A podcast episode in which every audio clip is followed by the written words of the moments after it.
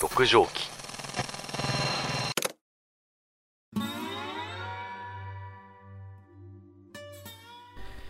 いやー、なんとか持ちこたえましたよ。うん。あ、皆さんどうも、好きな哲学者はディオゲネス、しじみでございます。いやー、皆さんいかがお過ごしでしょうか？世の中バタバタしておりますけれども。あのー、まあ、こんなご時世なんで、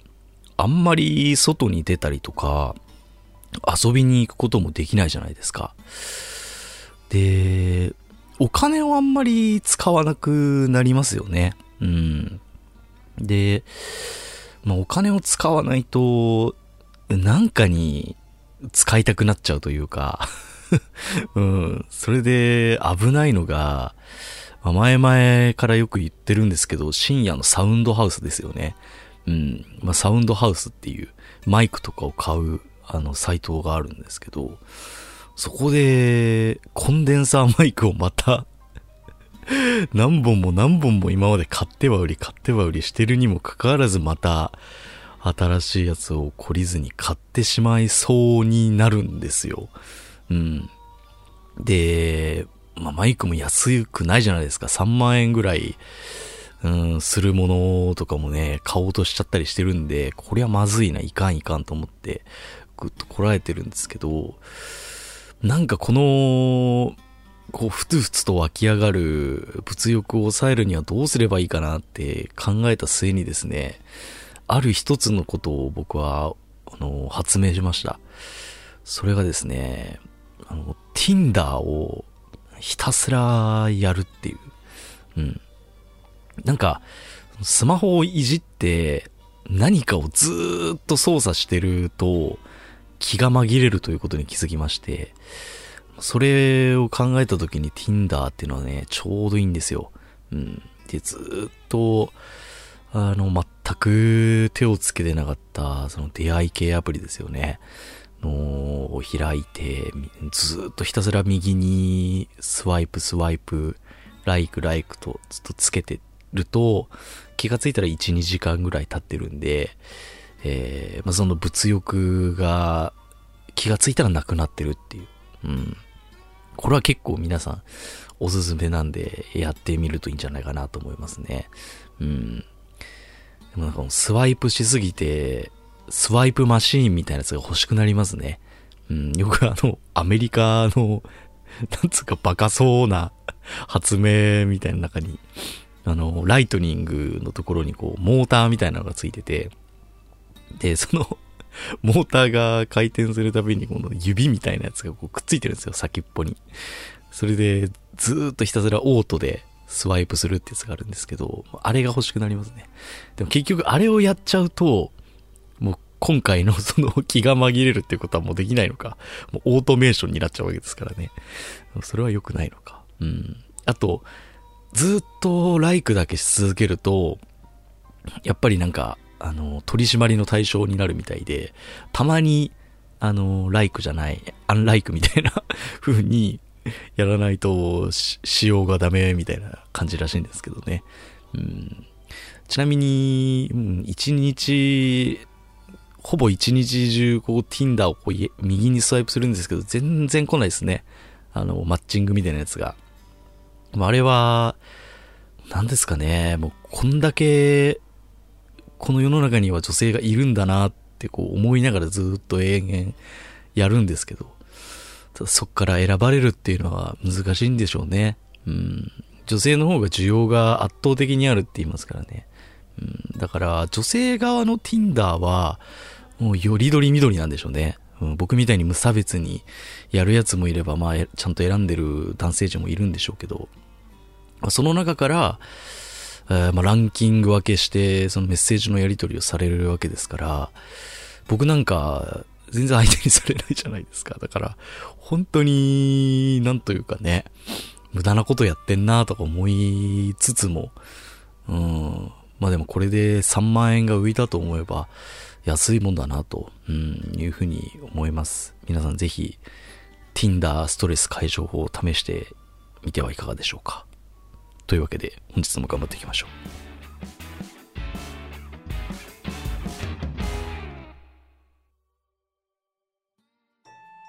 高岡くんです。有馬記念のことなら俺に任せとけ例えばのならばですよ。ピン芸人で実力なった2人がユニットを組んだ、はい、おいでやすこがなんですよ 例えるならば。はい例えるならば例えるならば例えるのならば、はい、まあ、楽天時代の、はい。マー君と野村監督みたいな、いやマニアック六畳木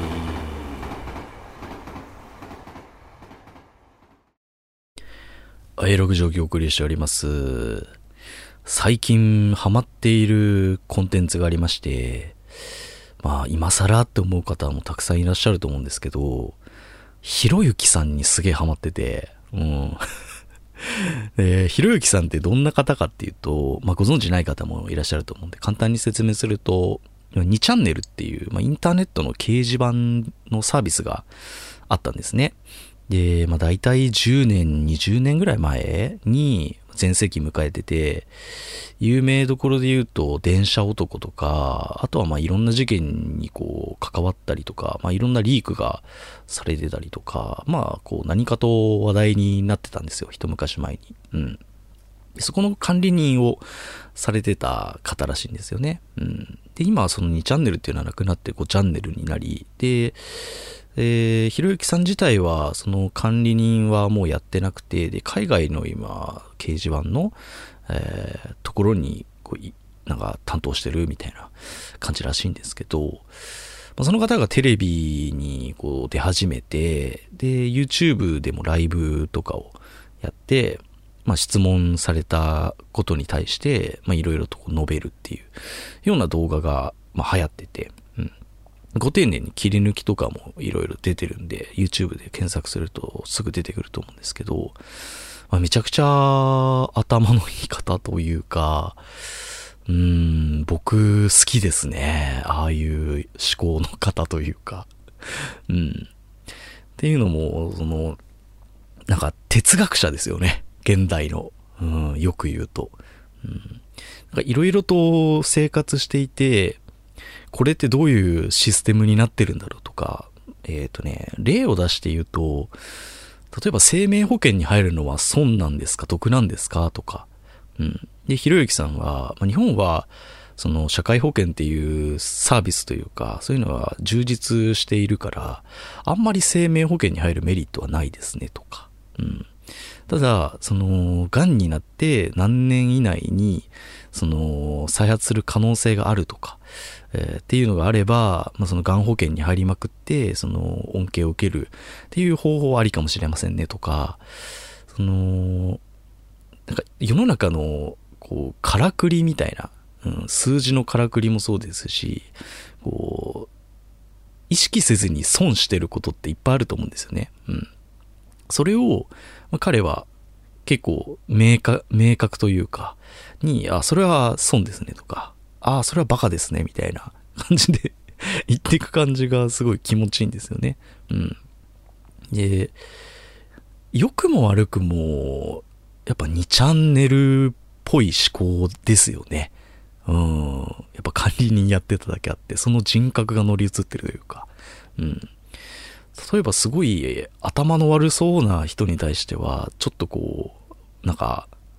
バカにするみたいな 雰囲気もあったりとか。逆に弱き者は助けたりとかね。うん。だから、その、悪い奴に対しては、これは明らかに悪ですとか、って言ったりとか。えー、なんかね、2チャンネルのいい部分も悪い部分も、こう、どっちもあると思うんですけど、うん。なんかそれを具現化したような、うん、擬人化したような、えー存在の方だなっていうのはすごく思いますね。うん。で、まあ、なんで僕がこんなにいいなって思うのかっていうと、その、彼は自分の言ってることが必ずしも正しくないですみたいな感じでこう言う、なんか姿勢というか、うん、やっぱ哲学的なんですよね。うん、まあ、こっちは正しいかもしれないし、いや、でも違う視点から見ると間違ってる可能性もあるみたいな。うん、ただ、事実を並べていくと、まあ、長期的に見るとこっちの方が、まあ、今のところ得ですよね、みたいな。うん、そういう考えさせられるというか、うん、間がこう散々こう言った上でこうすんなり納得できる回答を出してくれるみたいな。そういう存在の人ってなかなかいないよなと思って、うん、今こうもてはやされるっていうのはすごく納得がいく気がしますね。うん。まあ悪く言えばリズメというか、そういう風にも聞こえるかと思うんですけど、でも非常に論理的にこう話してるので、聞いてて面白いなっていう風に思いますね。うん。まあ、僕としては、こう、このラジオもそうですけど、まあ、ヒューマンエラーみたいな、うん、なんか落語的なことっていうのはすごく、こう、好きなタイプではあるので、まあ、いわゆるバカっぽいね、話が好きだったりはするんですけど、でも逆になんか正論しか言わないみたいな、こう人のお話を聞くっていうのも非常に面白いなっていうふうに、うん、思いますね。うん。あとはなんか彼の奥にある優しさみたいなのも、こう取れる瞬間とかもすごくあって、人間的にもなんか、うん、なんかね、いいなと思いますね。久しぶりに、彼の書いてる本っていうか、僕はあんま本買わないんですけど、最近。ちょっと読んでみたいなっていうふうに思ったので、もしご存知ない方はぜひ、ちょっとひろゆきさん見てみるといいかもしれないですね。うん。あのーなんかテレビとかもよく考えてるなって思うのは、まあ今、インターネットとか SNS とかでもうなんかいろんな、なんつうか、リズメというか、その、正論こそ、こう、なんちゅうんだろうな、うーん、善みたいな風潮がすごくあると思うんですけど、やっぱその流れを組んで、その2チャンネルの管理人っていう、もうザ、なんかネット社会の象徴みたいな人を引っ張り出してテレビにこう出演オファーをかけるっていうのは、そこら辺のブッキング力っていうのはなんかやっぱテレビすごいなっていうふうに思いますよね。うん。こう、テレビって、あの、もう世の中の縮図なんですよね。よく言われますけど。うん。例えばお昼の番組とかコメンテーターとかも、必ず主婦層の代表のタレントさんがいて、まあ、芸人さんで言うと、まあ、僕たちで言う、なんか若者代表みたいな、えー感じだったりとか、まあ、ひろゆきさんで言うと、インターネットの、まあ、こう意見、その、こう、代表みたいな、もう各ジャンルのこう代表をこう集めるのがテレビだとよく言いますけれども、うん。まあ新たなジャンルをね、えー連れてくるなっていうふうに思いましたね。うん。まあ、ギャル代表とかいろいろいますけれども。うん。そんなところです。はい。面白いのでぜひ皆さんも見てみるといいんじゃないかなというふうに思います。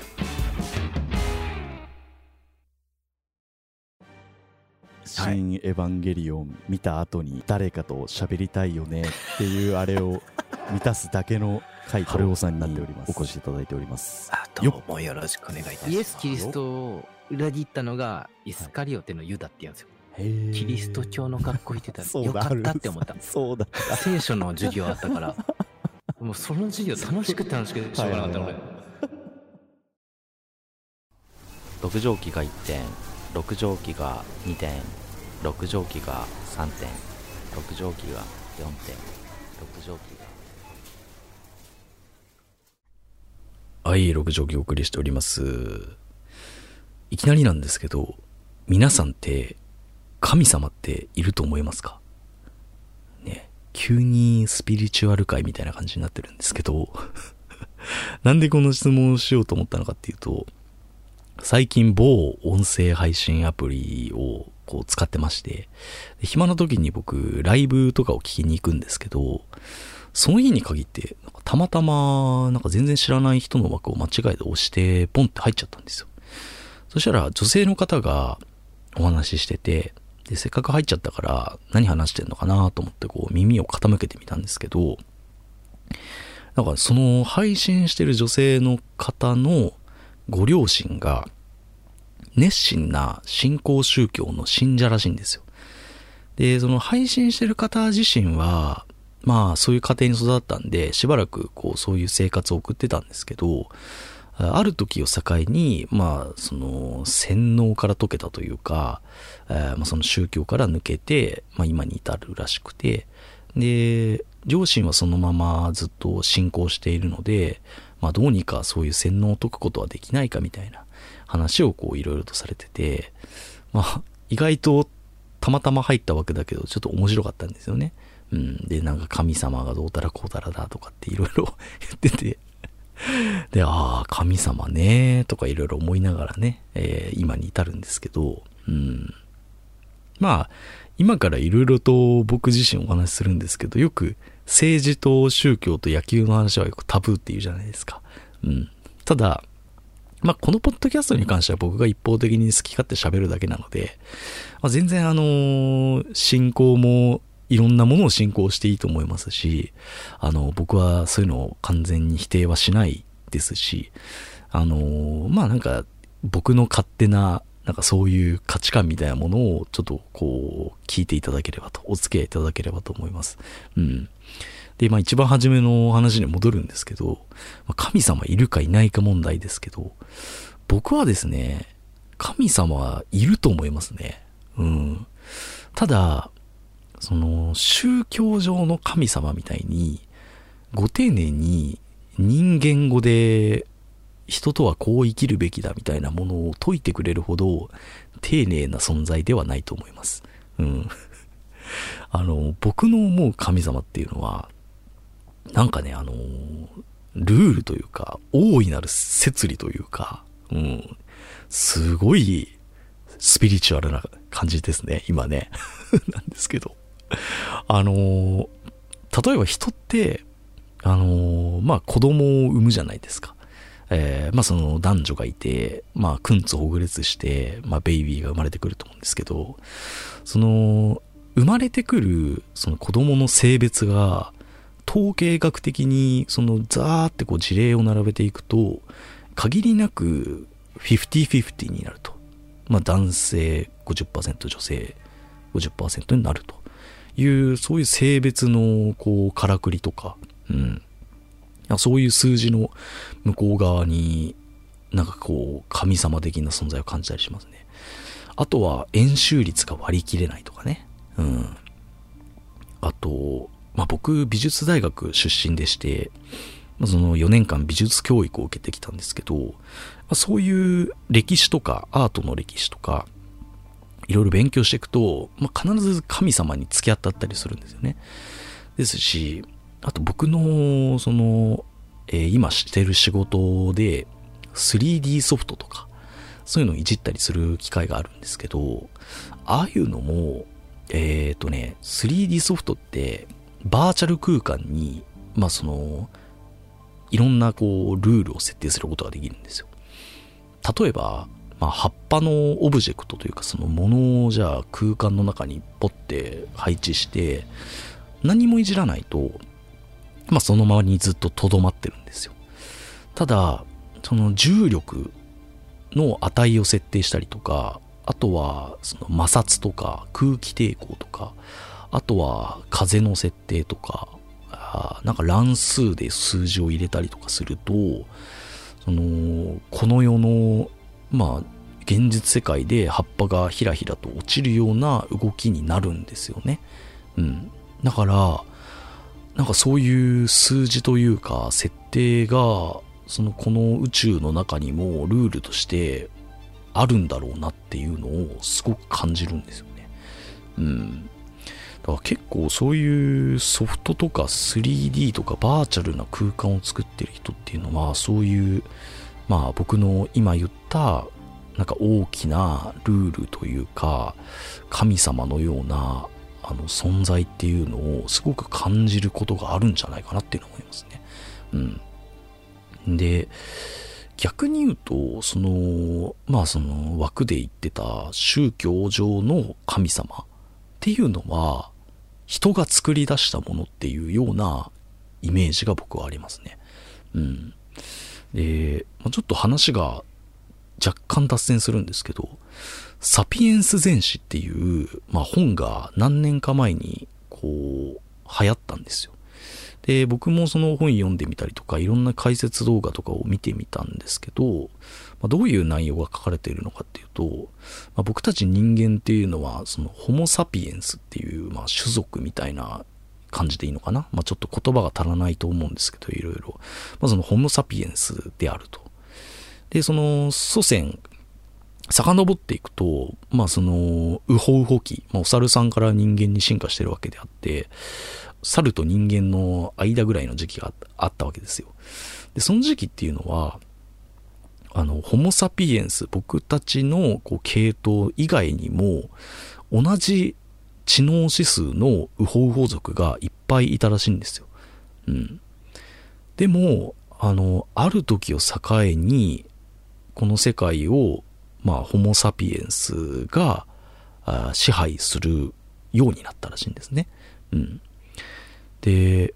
その他のウホウホ族も、ホモ・サピエンスみたいに、僕たちみたいに簡単な言葉を喋ったりするらしいんですよ。だから脳みその大きさとかも全然変わらないらしいんですね。うん。で、あの、もちろん、こう、連携とか、こう、会話、意思疎通っていうのも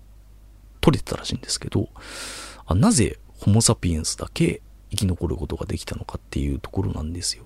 うん。なんでだと思います？そこがすごい面白くて、あのー、なんか生き物には、ダンバー指数っていう意思疎通が取れる、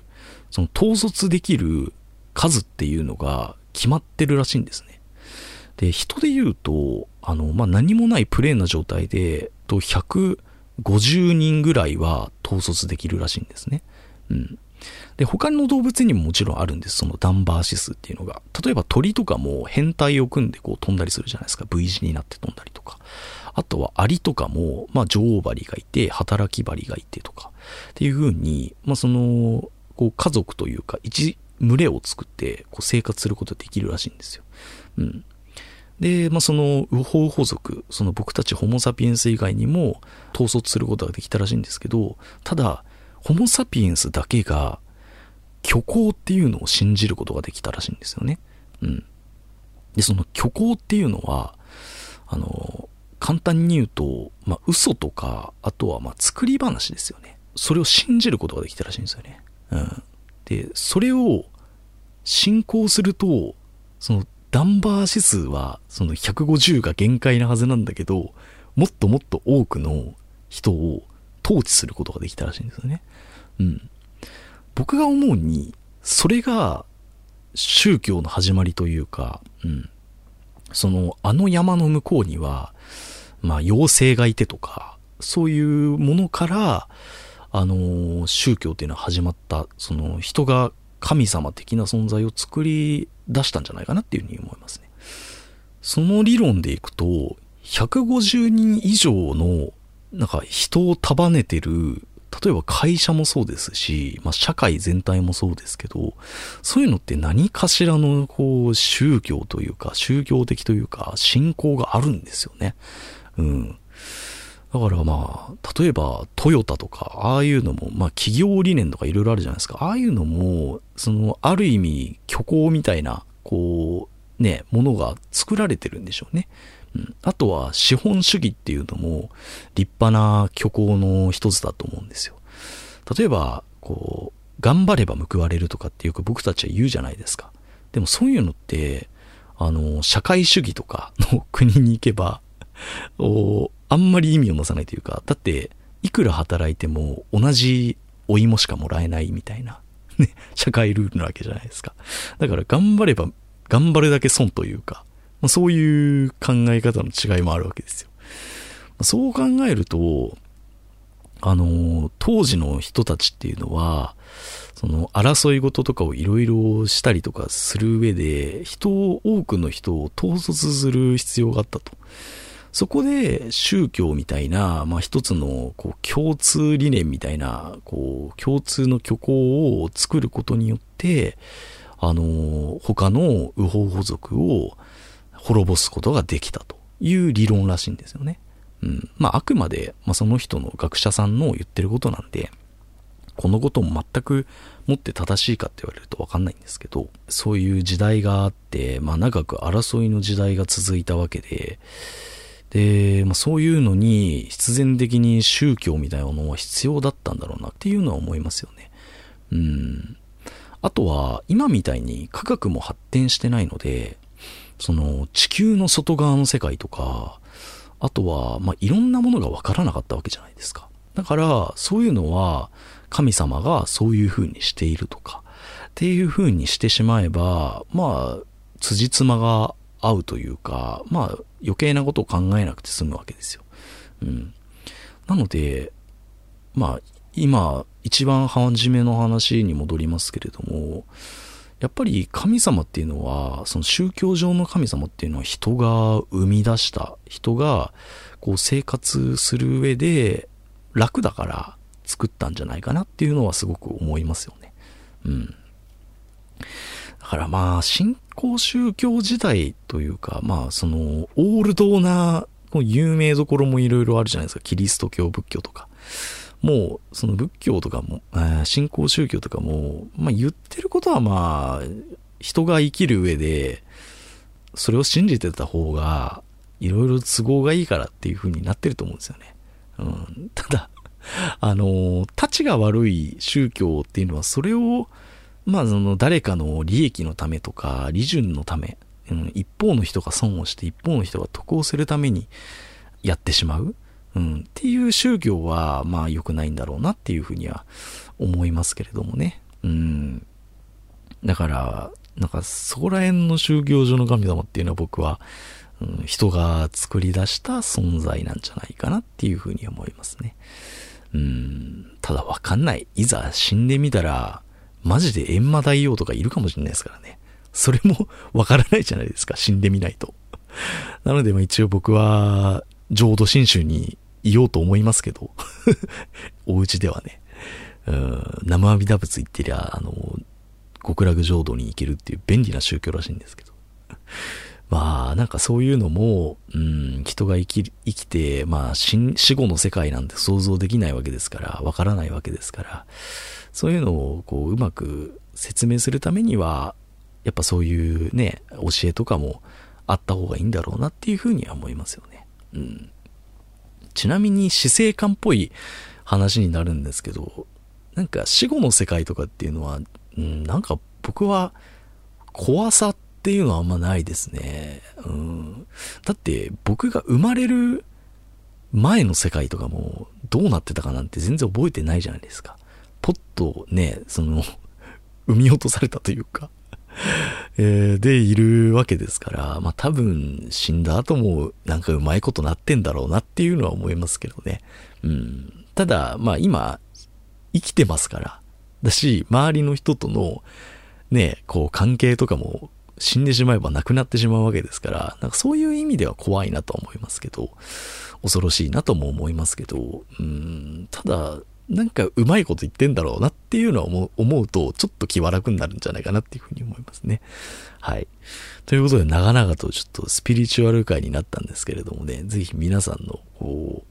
う、うん、まあお話を聞くとちょっと宗教戦争とかになっちゃうかもしれないんであれですけど、あの、そういえばさ、ごめんなさい、なんか締めようとしたんだけど、僕の大学時代の友達に新興宗教の信者の子とかが結構いたんですけど、あの、今家に行くと仏壇があったりとかね、熱心な信者の子だったんですけど、でも僕にそういうのを勧めて勧誘とかも一切してこなかったですし、あとはまあ親とかがね、やっぱり2世の子、3世の子とかだったので、まあそういう中で生活していれば自然とそういう風になるよなっていう風に、こうなんか僕の中で腑に落ちたりとか、うん、っていう瞬間もあったりとか、一概に悪いことばかりではないと思うんですよね。うん、地方でそういう宗教の集会とかって、まあそのコミュニティの場になったりとかをて言ったりしますし、うん。まあ一概にいい悪い簡単にこう分けられる世界じゃないんじゃないかなっていうふうには思ったりしますけど、うん。ふと思うのは、そういう信仰宗教に入ってる子たちが生活してて、なんかピンポーンつってさ、他の新興宗教の勧誘とかよく来るじゃないですか。ああいう時って宗教戦争になるんですかね？なんか、うちはこの神様信じてるんです。でって言ってなんかもう終了するんですかね？なんかそういう現場をちょっと見てみたいなって こう、個人的な興味関心ありますけどね。うん。まあ、そんないろいろと神様話をしてみました。皆さんいかがでしょうか？ね。まあ、あのーまあいろいろそういうね、思想を言いたくないっていう方もたくさんいらっしゃると思いますし、まあ一意見として聞いていただければ、面白話として聞いていただければと思いました。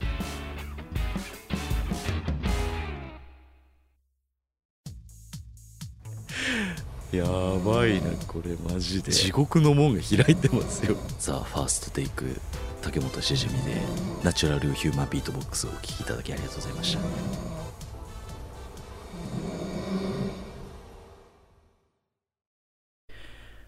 はがき職人への道。はい。というわけで、先週からスタートした新企画、はがき職人への道の、えー途中経過報告でございます。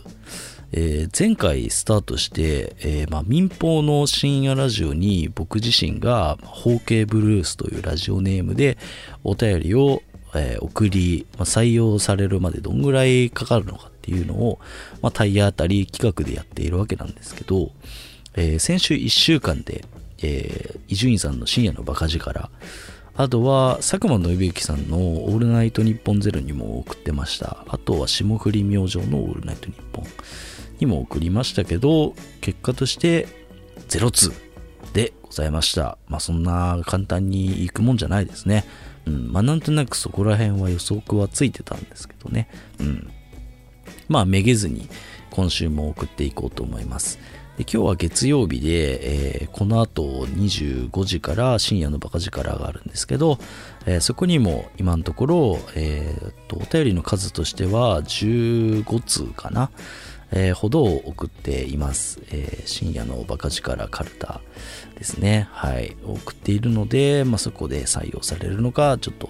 え聞いてみようと思いますけれどもね。うん。えーまあその後にも、まあ、佐か佐久間さんと霜降り明星には何通か送ってみようと思うので、まあ、その話はまあ後ほどしていこうかなというふうに思います。なかなか読まれるもんじゃねえなと思いますね。やっぱ構成作家の方に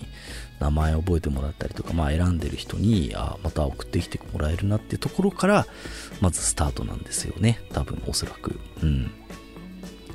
まあこれからちょっと進んでいって、ストックが溜まっていったら、まあ没だったネタっていうのをちょっと何個か紹介していければなというふうに思います。うん、ちなみになんかね、ま、全然あの、こう、今週読まれなかったってなっても、その次の週に読まれたりすることとかもあったりするみたいなので、まあ、ちょっとそこら辺は、あこう、そこら辺を加味して、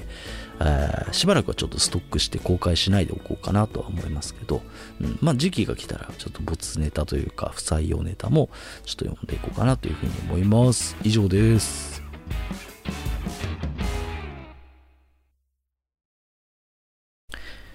はいということでエンディングです、まあ、今回はねあのーひろゆきさんとかあとはスピリチュアル界神様いるのかみたいな話とかいろいろしましたけれどもいかがでしたでしょうか？なんかたまにはね、こういうちょっと中学生が部室で話してそうなね、そんな話してませんでしたけどね。うん。まあそういう話もいいんじゃないかなというふうに思いました。うん。あとはまあなんかいろいろ宗教の話とか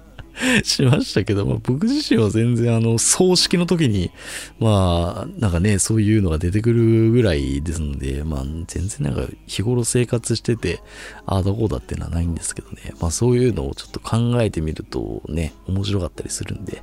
えーまあお楽しみいただけたならば幸いでございますねはい。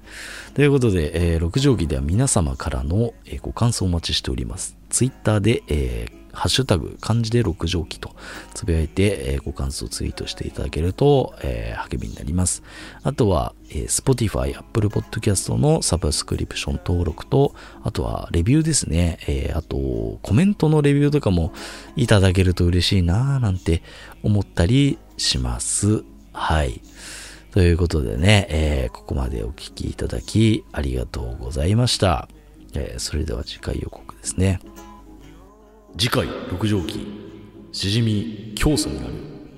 お楽しみに。ここまでのお相手はしじみでした。